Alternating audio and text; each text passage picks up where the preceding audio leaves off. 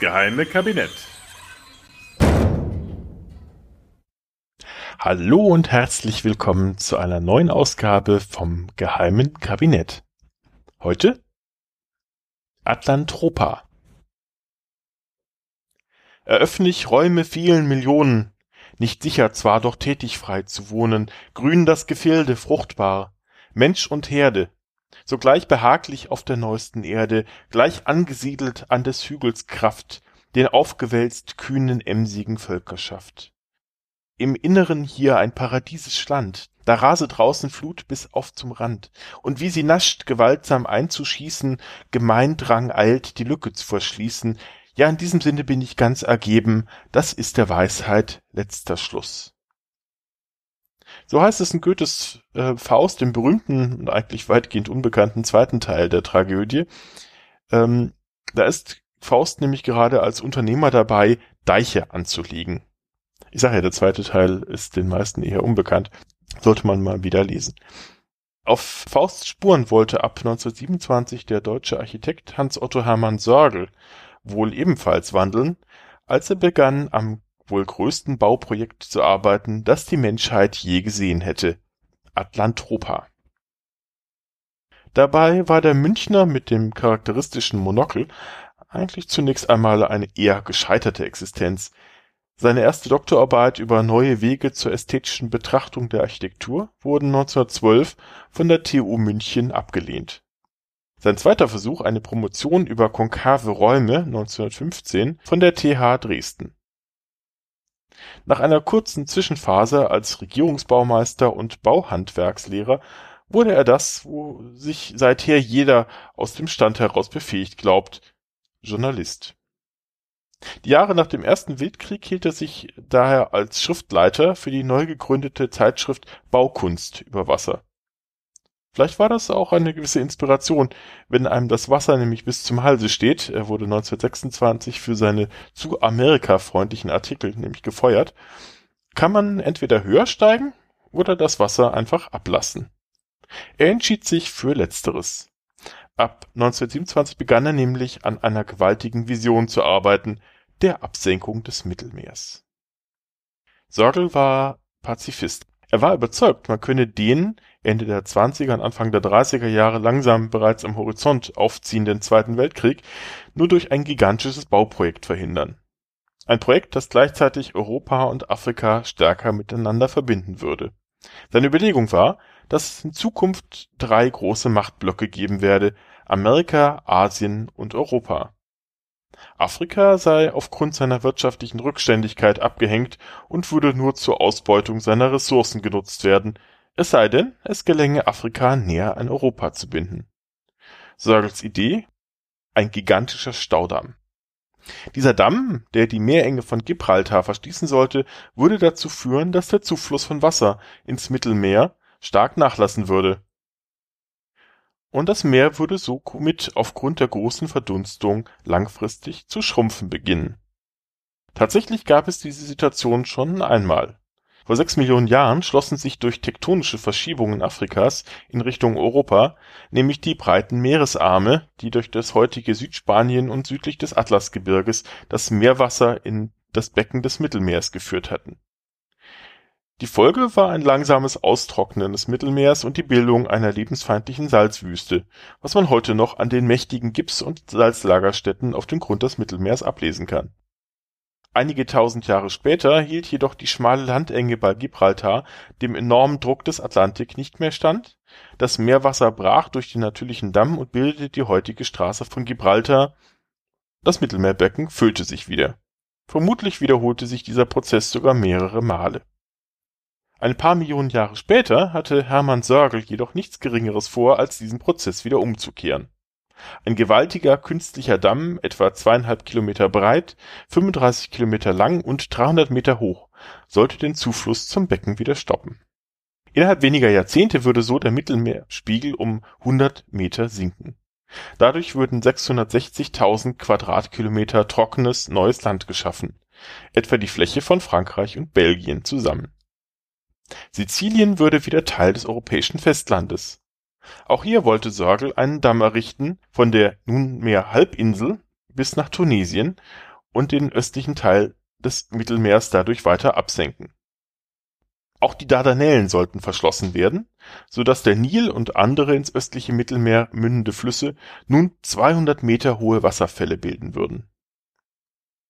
Überraschend fanden sich viele Fans für Sörgels Atlantropa-Projekt, darunter durchaus einige Größen der Architektenzunft, wie Mies van der Rohe, ähm, Fritz Höger, der das Hiele-Haus in Hamburg entworfen hatte, Emil Fahrenkamp, von dem das Schellhaus in Berlin stammte, Hans Pölzig, Peter Behrens, Hans Döllgast, Erich Mendelssohn und andere mehr. All sie trugen Skizzen und Pläne für das gewaltige Projekt zusammen, etwa komplett auf dem Reißbrett geplante Idealstädte im entstehenden Neuland. Auch die deutsche Presse war begeistert und sprach vom kühnsten Projekt seit Menschengedenken.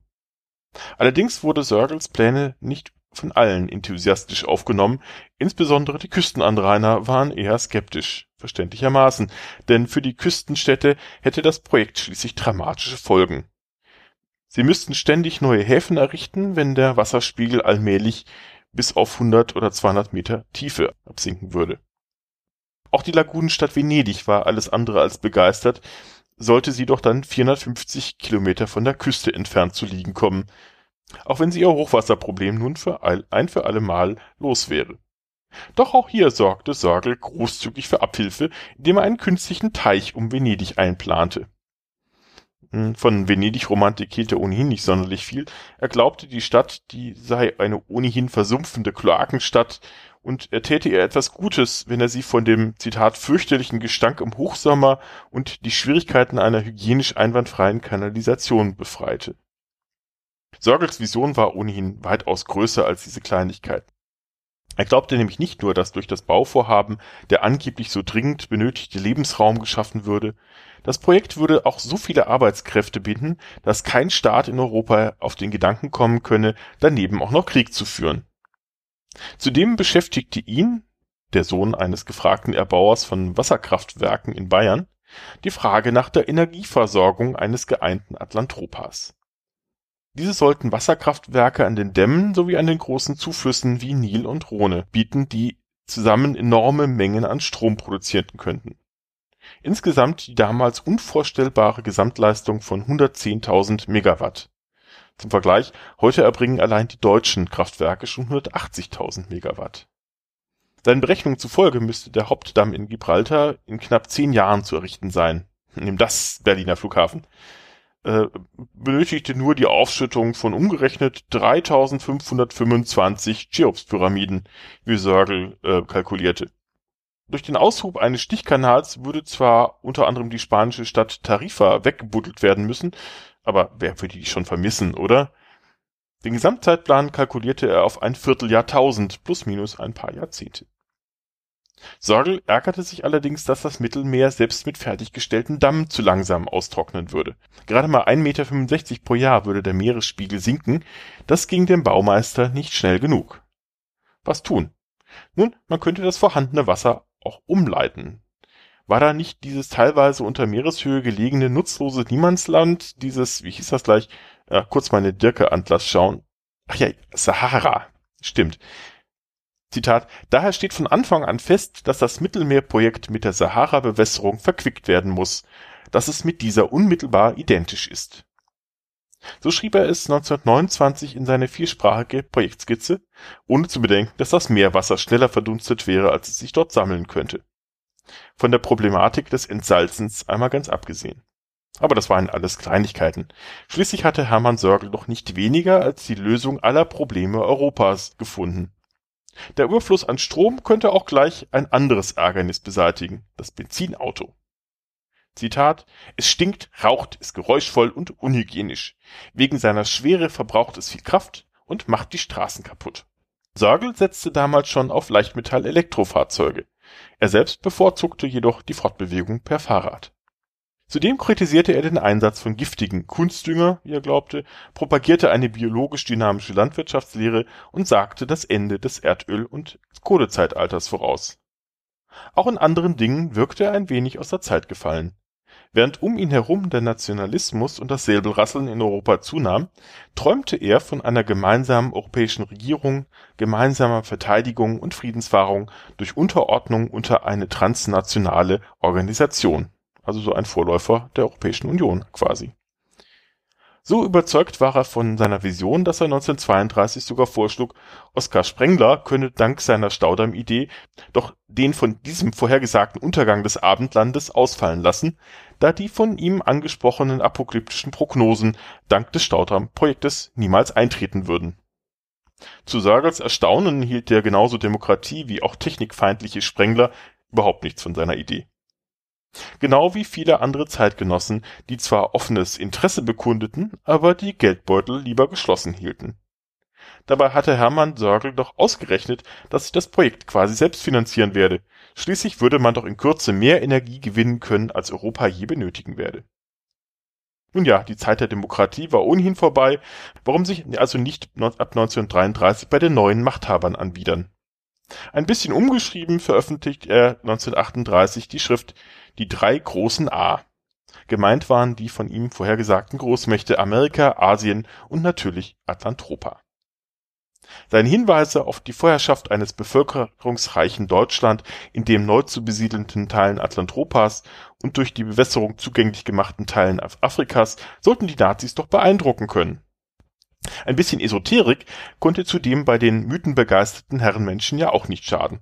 Daher noch flugs ein Kapitel über das kommende Zeitalter des Wassermanns nachgeschoben.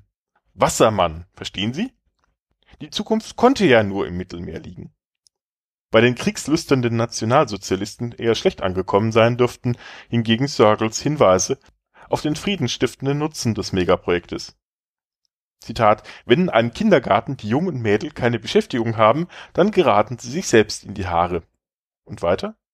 Zitat, der Kindergarten Europa, wo alles auf Siedehitze nervös und bedrohlich geworden ist, würde auf Ankurbelung eines Kräfteaustauschs auf Jahrhunderte eine wohltuend ablenkende Beschäftigung finden. Die neuen Regierungsvertreter waren dann wohl eher unterwältigt. Sie ignorierten ihn weitgehend, immerhin durfte er aber noch 1940 ein Atlantropa-Institut gründen, in dem er weitgehend unbehelligt im Allgäu vor sich hin werkelte. Das tausendjährige Reich ging, Sörgel blieb.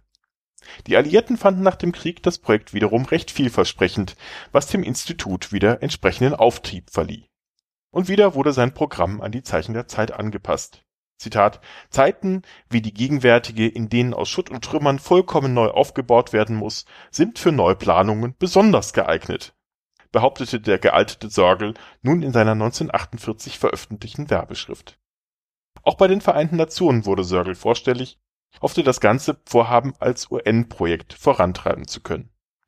Als sich nun auch neue Mitglieder in seinem Institut scharten und führende Industrieunternehmen zu seinen Förderern gehörten, glaubte Sörgel nun endlich die Stunde Atlantropas gekommen.